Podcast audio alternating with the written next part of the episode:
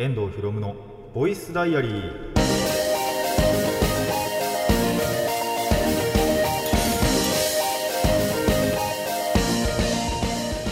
ラジオの前の皆さんこんにちは。遠藤ひろむのボイスダイアリー。パーソナリティの遠藤ひろむです。タイトル直訳すると声の日記。僕の身の回りで起きたことを話したり時に何かしらの紹介をする雑談系の番組です。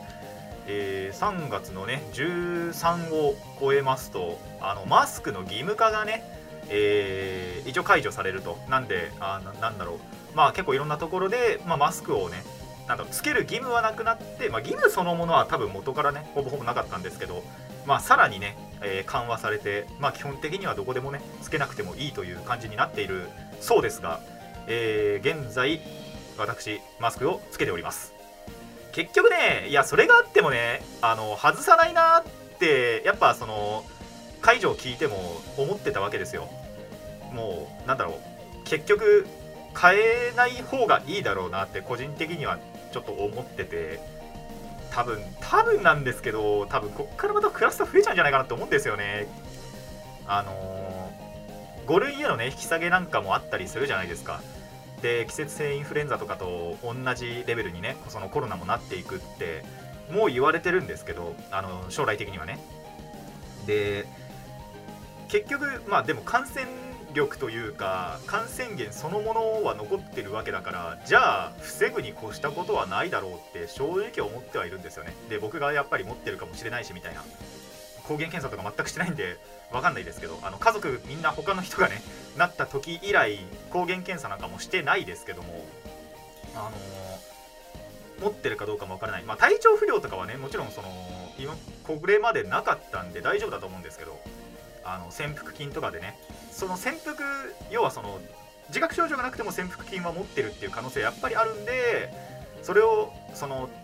なんだろう体外にね出さないっていうのも含めてやっぱりマスクはまだまだつけていくかなって完全にそれこそその撲滅されましたってなるまでは多分つけ続けるんじゃないかなと個人的には、えー思ってますね。まあただもちろんそのだからといって僕がね他の人にマスクつけろって強制できるはずもなくもちろんですけど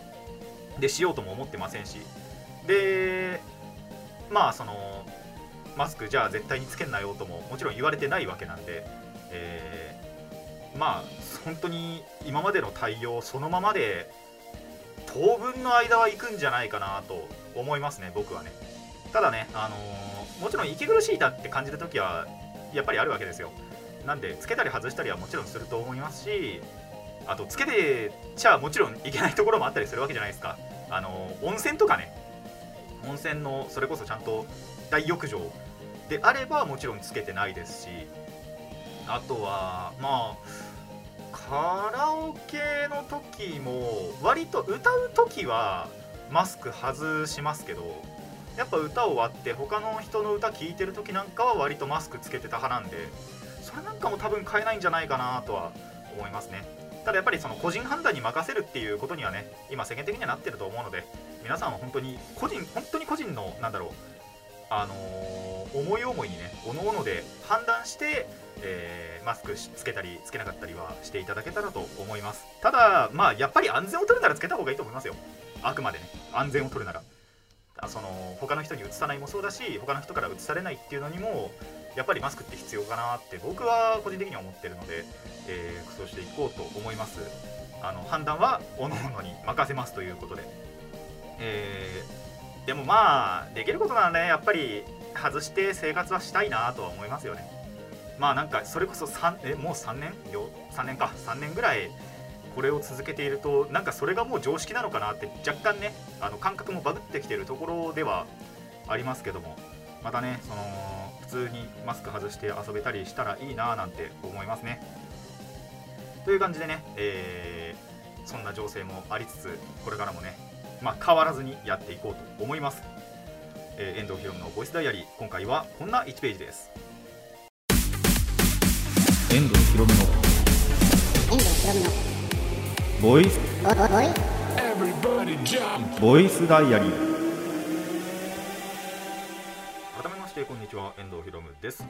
えー前回ね、えーちらっとお話ししたんでまあ久しぶりに商品の紹介でもしようかなと思います。ということでね今回は現物をちゃんと持ってきてます。前回前々回ぐらいあの持ってくるのを忘れたりまあそもそもはねあの東北の実家に置いてきたりっていうことであの持ってこれてない部分もあったんですがあのあとシンプルは家に忘れるっていう普通にね。なんてこともあったんですが、まあ、今回ちゃんと持ってきたんでね、えー実演しながらちょっとやっていけたらなと思います。今回紹介するのも、えー100均のボードゲームシリーズなんで100円で買えるシリーズなんですけども、えー今回紹介するのはあいうえおレースですね。あの普通に50音のあいうえおです。の、えーレースというのを、えー今回は持ってきましたと。でですね見た目以上に難易度高いです。まあそれはもしかしたら僕らの脳年齢 脳内年齢かもしれないんですけどまあルールを説明しながら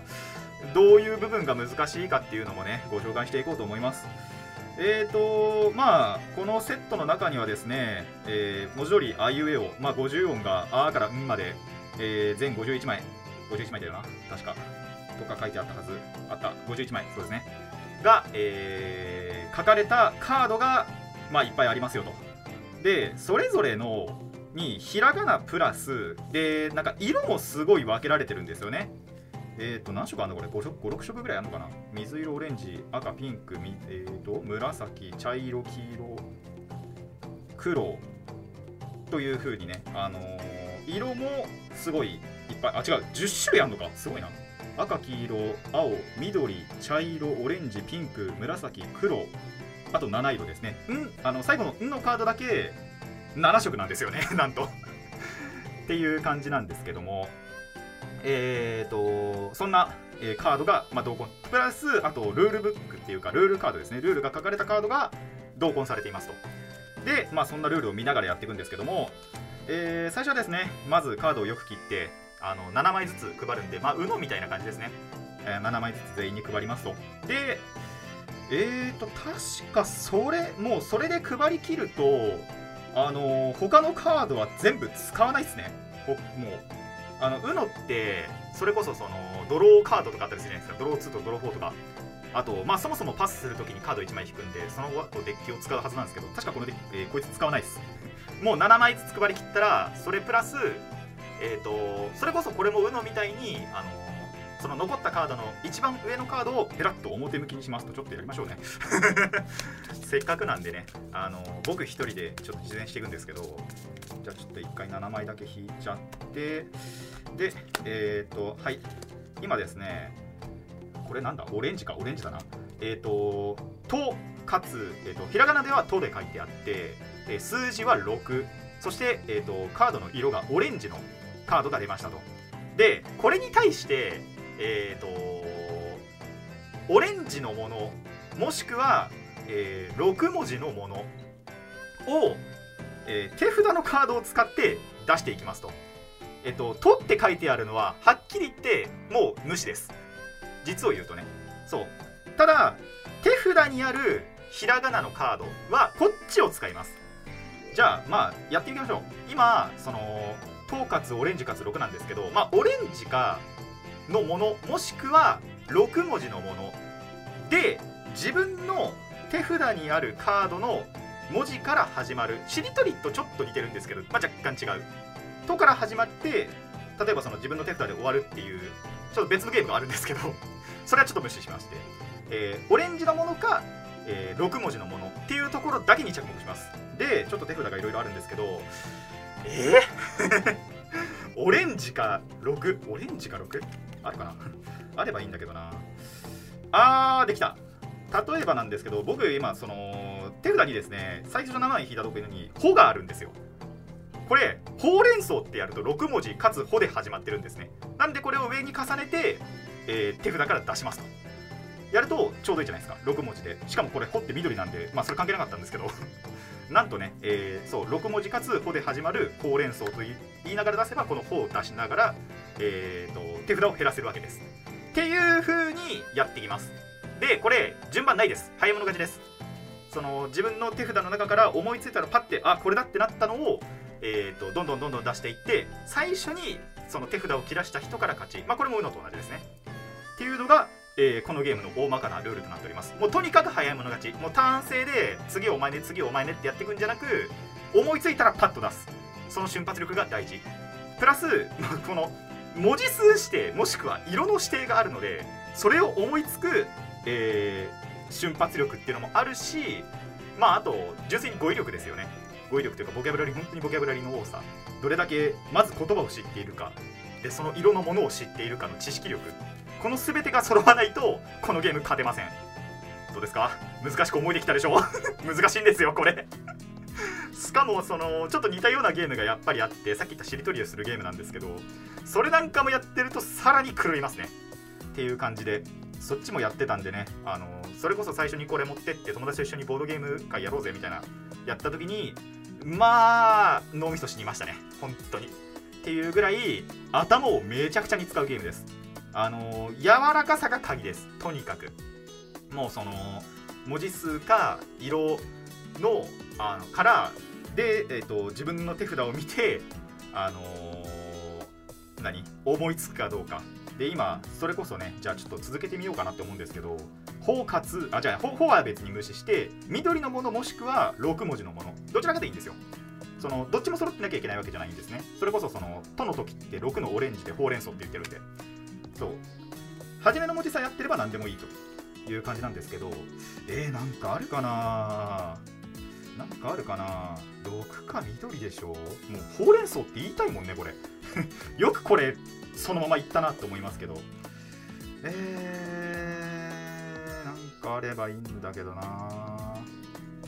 それは無理だしこれもないし。ああとそう「ん」の使い方もちょっとねご説明するんですけど「ん」の使い方どうだったっけ？最初があーなるほど。最後にはあはいはいはいはいはいはいはい。えっとですね。んはそれこそそのしりとりみたいに逆にえっとこいつはその最後があ違う。あ2枚同時に出すんだな。えっと2枚同時に例えばそのこれあのルールブックのに書いてる方なんですけどキリンっていうと言える時があってそれの時にその「き」と「えー、と「ん」を一緒に出して「キリン」ってやれば「ん」で「ん」が「ん」が使えます。でかつ、えー、とその「ん」でなんだろうえっ、と7色のカードなんでこれってどの色でも使えるんで、えー、と次の文字は、えー何の色のものでもいいし、えー、とただもしくは7文字のもののどちらかですねで、えー、とやっていきますと。からゲームを再開しますと。なんで「ん」だけを最後1枚手札に残しちゃうと負けです。使えないんで。2枚じゃな必ず2枚じゃなきゃ使えないんで、えーそこは気をつけてください。もう「ん」を握ってしまったらそれは気をつけてくださいと。まあ実際にやったらの話ですけどね。買ってやってみたらの話なんですけど。なんてね、繋いでてもね、えー、6文字か緑のものなんて何にも思いつかないわけですよ。マジで思いつかない。えー、なんかあるかな、これ。これどうなってんだ？うが2つある。あー、や行と、あれか。あ行とや行で 分かれてんのか、これ。よく見たら、うが2つありましたね。びっくりしました、今。えー、6文字でしょあー、ういけましたね。うん、運転手っていけますね6文字なんでっていう感じで、えー今その緑の緑または6に、えー、うを重ねられたという感じでとにかく瞬発力が必要ともうこの時点で僕の脳みそは死んでます。無理です。これ以上。っていうのを本当にその多人数でねやって誰が一番早く減らせるかというマジで知識力語彙力瞬発力全てが必要な、えーそんなゲームでございます。もうこれを100円で出すっていう度胸ね。すごいよこれ本当に。っ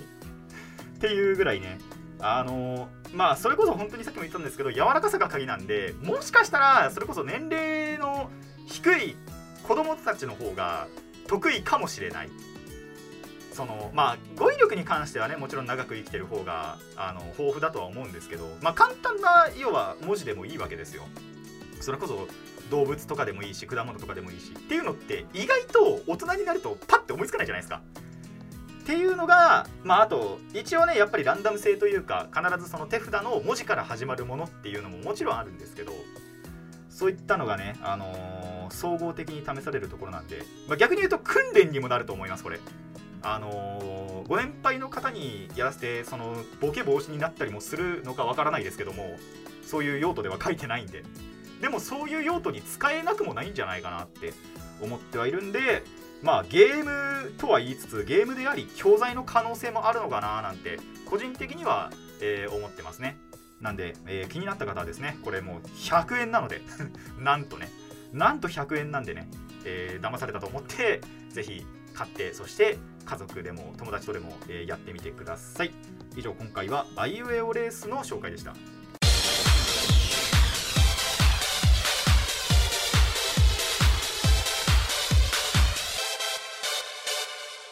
遠藤ひろむのボイスダイアリー、えー後半は雑談でいきたいと思います。まあ、雑談と言いつつ若干紹介になっちゃうかもしれないんですけどもね、えープリキュア界隈にですね、激震が走りましたね。なんでまあ、そもそもね、プリキュアに触れてるっていう方だったら、この情報はすでに仕入れてると思うんですが、もしね、えー小さい頃は見てたよとか、で、ただやっぱりその年齢重ねるにつれて見なくなっちゃったよという方に対して、えーなんと新作のご情報ですね。えーどんなものが始まるのかと言いますと、それこそ、まあ、今年でね、プリキュアって20周年なわけですよ。それでね、あの全プリキュア展っていうのも開催されて、僕も妹と行きましたけども、えーアニメーション、なんて言えばいいのかな。まあ、アニメーションの方でもって言っていいのかな。でも、えーなんと新作、あのー今やってる「広がるスカイ」とか、まあ、その公開される映画だとかの話あ、まあ、映画の話もそうかしてないなそういえばえっと、先に映画の方からちょっと話をするとそうあの今年やっぱ20周年ということで秋の映画基本的にはその秋の映画ってその年にやってる単独のね、えー作品になるところなんですがなんとその単独の作品ではなくまたオールスターになると,、えー、と一応タイトルも、えーオールスター F っていう風にまあ仮のタイトルだと思うんですけども、えーそれとして、えー発表はされました。でもう本当にこのなんだろう今の作品までいるなんと77人のプリキュアが一堂に会するというね、えー作品になるそうです。まあ楽しみですね。っていうのもありつつ、まあ、それとはまた別で、えープリキュアの成長後を描くアニメーションがなんと今制作中だという情報も、えー入ってきました、えーどういうことかというとやっぱプリキュアってその基本的には JCJK ぐらいがあの変身をしてそして悪と戦って日常を取り戻していくっていうストーリーになるんですがそんな悪も倒して最終回後映画、えー、と最終回になりました。物語は一回そこで止まるけどそのキャラクターたちの物語ってもちろん続くわけじゃないですか。成長後もどんどんどんどんそのその人個人個人の、えーストーリーっていうのは。まあこれはどのアニメでもそうですけどもちろん続いていくわけじゃないですか。そんな延長線上をの、えーと描写というか延長線上の作品が、えー制作されているそうです。で今のところはですね2作品予定されていて、え1つは、えー、3あ違う。3, まあ、3代目って言った方がいいかな、えー、とシリーズでいうと4作目5作目にあたる、えー、イエスプリキュア5そして555まあこれ555が要は続編なんですけども、えーのキャラクターたちの成長した姿を描く、えー希望の力大人プリキュア23読み方ったらいいな。あの23って書いてあるんですけど多分23だと思います、えーっていうのがなんと10月からね、えー NHK にて 放送開始らしいです。NHK と思いましたけど。NHK でやるんだと。あまあ NHKE テレですね。なんで教育テレビだと思うんですけど。えーそこで放送されるそうです。なんとね今年中そして10月秋ということで、えー楽しみではありつつただ5ほとんど見てなかったんでどうしよっかなとは思ってるんですよね。あのー時間帯とかはねそう分かんないんですけどもまあ E テレだからそんな深夜とかじゃないのかな、えー時間帯は分かりませんがなんとねそう10月から E テレで、え放送を予定しててなんとそのプリキュアたちの、え成長した姿を、えー描く作品が公開されるそうです。ということで。でえっ、と実はもう一作品あのー決まってはいましてただタイトルとかは仮なんですよね、えーまず なんどのプリキュアの成長を描くのかっつうと魔法使いプリキュアですね。2016年のプリキュアで、えー僕がプリキュアを見るきっかけとなった作品なんですけども、えー100%見ると思います。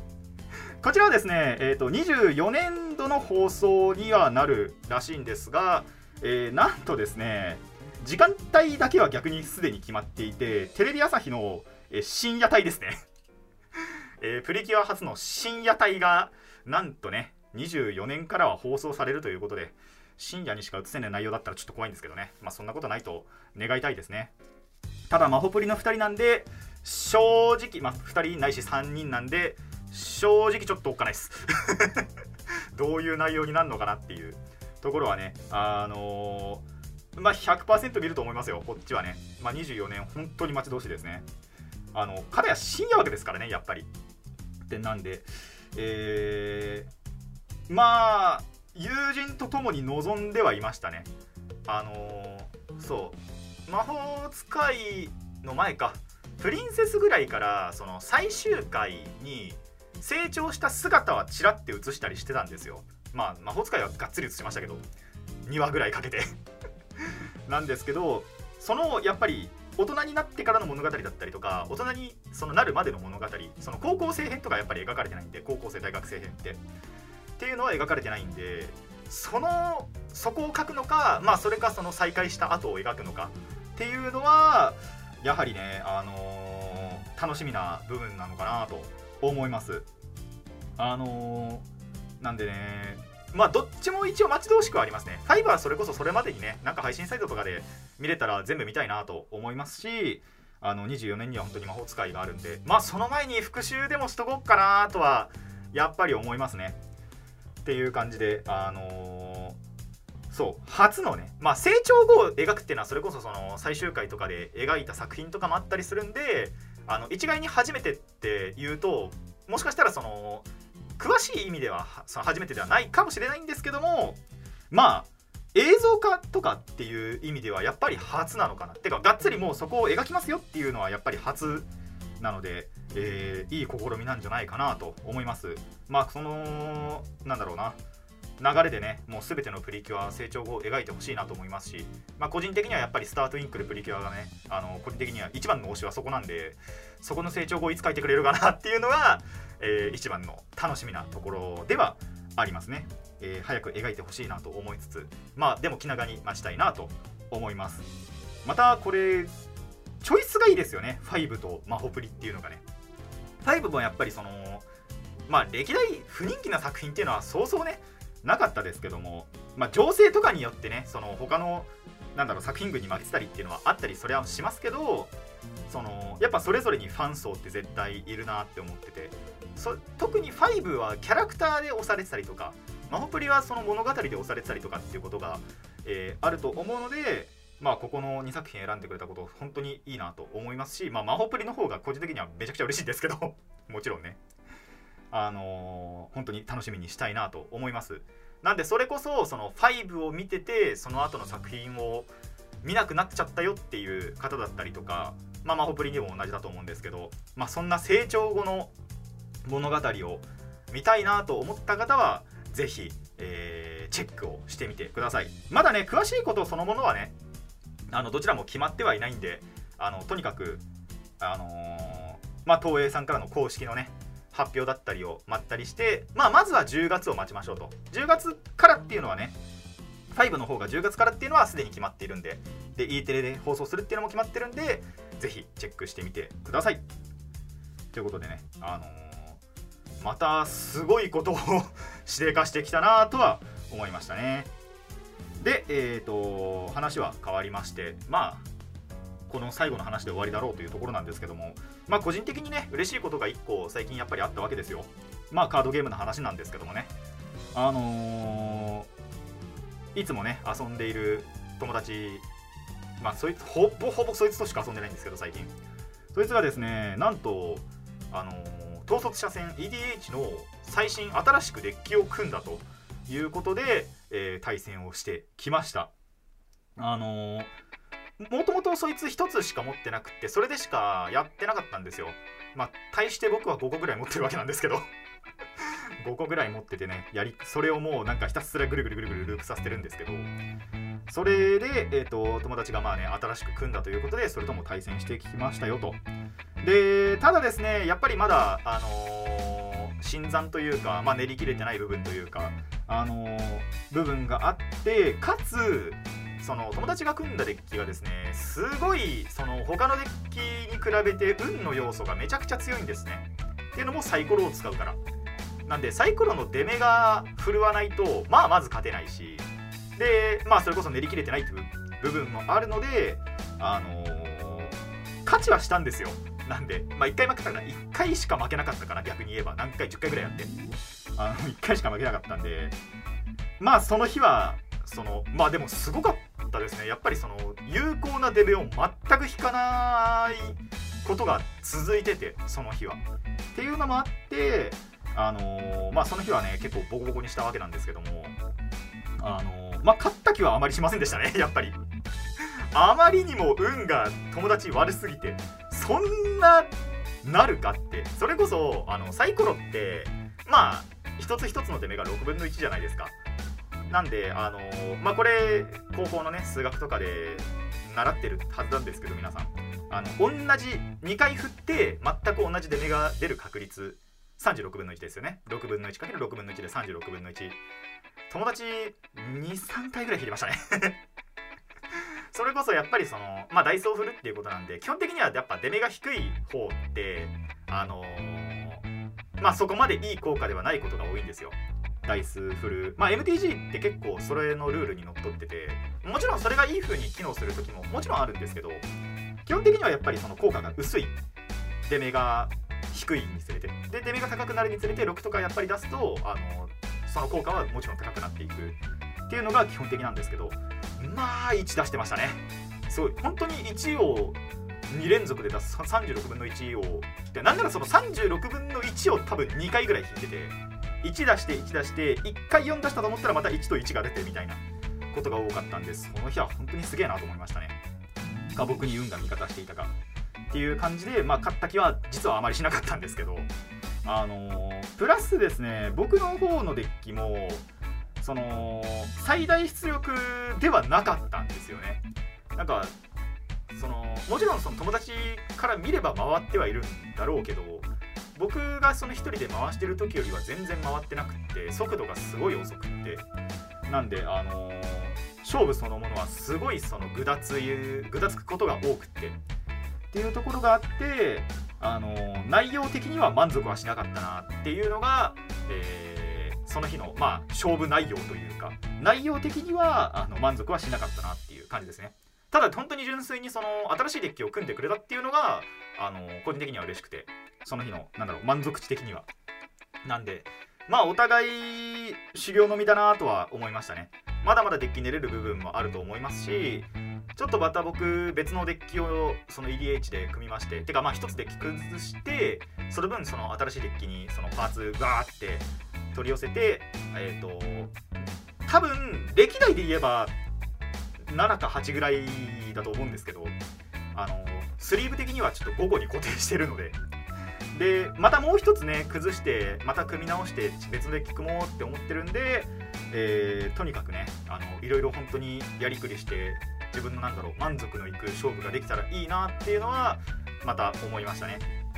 まあそのためにもまずねでただその中で縛りプレイみたいなことを僕自分で実はしててあまり買い足さない。もちろん買い足したデッキすでに買い足してあってでこれからも買い足そうって思ってるデッキもあったりするんですけど極力は買い足さずにもう自分が今まで貯めたカードの中でしか戦わないみたいな変な縛りプレイを設けてるのでそれもねただやりつつ、えー楽しんでいけたらなと。まああと揃えようとすると本当にガチガチにしようと思うとお金かかっちゃうっていうのもあるからなんですけど、えーそういったところはねあの妥協もしつつでも楽しめたらいいなと思いますので、えーこれからもね EDH 楽しんでいきたいと。まあ EDH だけにとどまらずね基本的にはもう MTG そのものを楽しもうと僕は思っているタイプの人間なので、えーパイオニアであろうと。まあモダンレガシーヴィンテージはまだね あの手出そうとは思ってないんですけども。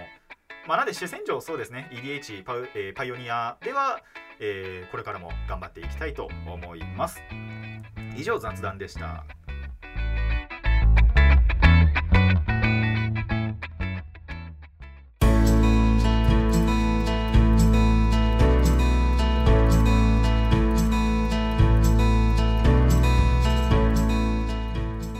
藤ひろむのボイスダイアリーそろそろお別れの時間になってまいりました。この番組ではお便りを募集しています。ラジキャスネットのメール送信フォームまたはツイッターそしてマシュマロまでお願いします。え質問や感想トークのリクエストなど何でも OK です。たくさんのお便りお待ちしています。いやープリキュアは本当まあ20周年だからというのもあるとは思いますがとんでもないことをしてきましたね。あの僕は本当にそういうのは賛成派かつまあ待ち望んでいたことだったんでえーまずはマホプリをやっぱりね絶対に見ようとも思ってますししかも それが深夜枠ってのがまた面白いなって思うんですよね。あのまあここら辺はねそれこそそのまあマホプリが好きだったってわけじゃないんですけどあのよくねネタにする 友達はてかその MTG やってるやつなんですけど一緒に新しいデッキ組んだやつなんですけど、えーそいつとねちょっと話し合っていこうと思います。すでに妹とはね語り合ったんでえー次はそいつかなみたいなところで。いやでも本当にそいつと一緒に待ち望んでたんですよ。このあのマホプリの大学生編いつみたいな。社会人編いつみたいな話をねネタとしてねやっていたらまさか公式が本当にやってくるとはっていう、えー今度あったらネタにしていきたいと思いますけども。まあそれこそさっきも言いましたがあのもともとねそのシリーズを見ていたという方はでそれ以降のね作品でどっかから見なくなっちゃったなんていう方は、えーぜひぜひチェックしてみてください。まあ EDH に関してはね本当にただただ楽しみてえなと思いますね。そう1個ね組んでみたんですけどそれもまた出力がちょっと不安定なんですよね。本当に難しいのがそのまあ MTG って土地とスペルの分量をその変えるというか調整するのがすごい難しいんですよ。で EDH って必ずまあ98ないし99で固定されるんで土地って大体 EDH だと35枚前後ぐらい入れるといいんですよ。まあ本当に大,、あのー大体ですしあと使う統率者によっては本当にその大幅にね上下することもあると思うんですけどそれこそ40枚とか50枚とか入れる統率者も多分いると思いますしそうするとスペル49だけど大丈夫かなみたいなところはあるんですけどまあとにかくそういうそのバランスがね大事なんですが今のところその一番最新で組んだデッキ土地28枚しかないんですよね。28だったっけな？29にしたんだっけな？あの30枚切ってるっていう。これまあ分からない方は分からないと思うんですけど、えーぶっちゃけ暴挙です。MTG 知ってる人からするとだいぶ暴挙です。なんであのーまあここからどんどんどんどん調あの戦いを重ねて調整していけたらなぁなんて思っています。さて今回はここまでといたしましょう。遠藤ひろむのボイスダイアリー。ここまでのお相手は遠藤ひろむでした。次のページもお楽しみに。